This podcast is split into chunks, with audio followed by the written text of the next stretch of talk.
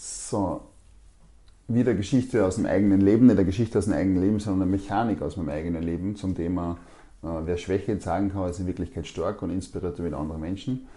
Ähm, ich war in meinem Leben ein extremer Control-Freak und ich definiere jetzt einmal Kontrolle, dass man äh, ähm, Perspektive über Kontrolle kriegt, die, ähm, die man nicht haben kann.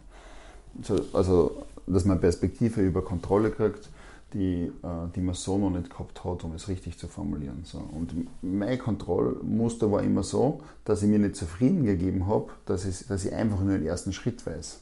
Also ich habe eins erkannt, dass in mir etwas passiert ist. Ich habe den ersten Schritt gewusst, was nötig ist. Und dann habe ich schon den zweiten Schritt gefragt, dann habe ich schon den dritten Schritt gefragt, dann habe ich schon den vierten Schritt gefragt, dann habe ich schon den fünften Schritt gefragt, dann habe ich schon den sechsten Schritt gefragt.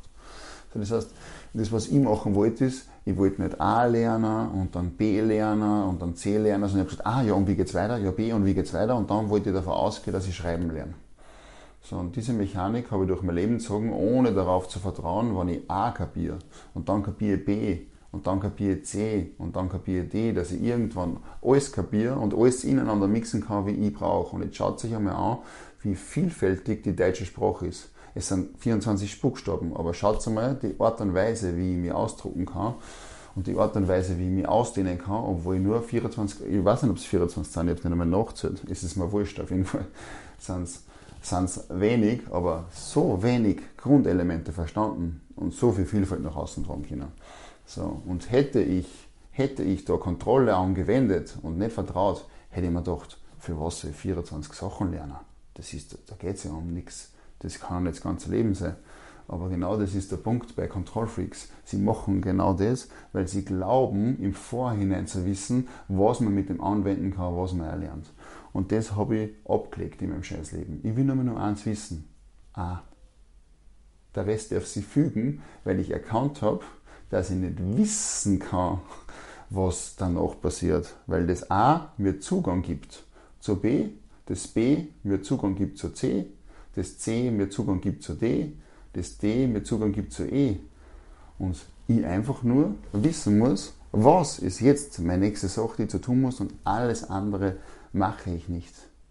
So, und nicht, ich stöße hypothetisch da und komm, oder theoretisch da und komme nachher drauf, es ist in der Realität sowieso nicht so. Und das ist das, was Control Freaks machen. So, zu glauben, die komplette Realität in ein intellektuelles Konzept zu verpacken und dann die Kontrolle auszuüben und die Macht zu haben über das Leben selbst.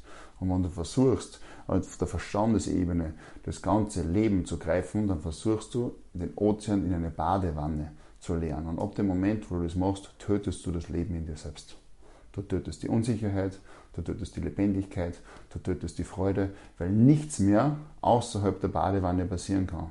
Sobald du erkennst, dass das sinnlos wird, hast du ziemlich viel Spaß beim Wellenreiten im Ozean.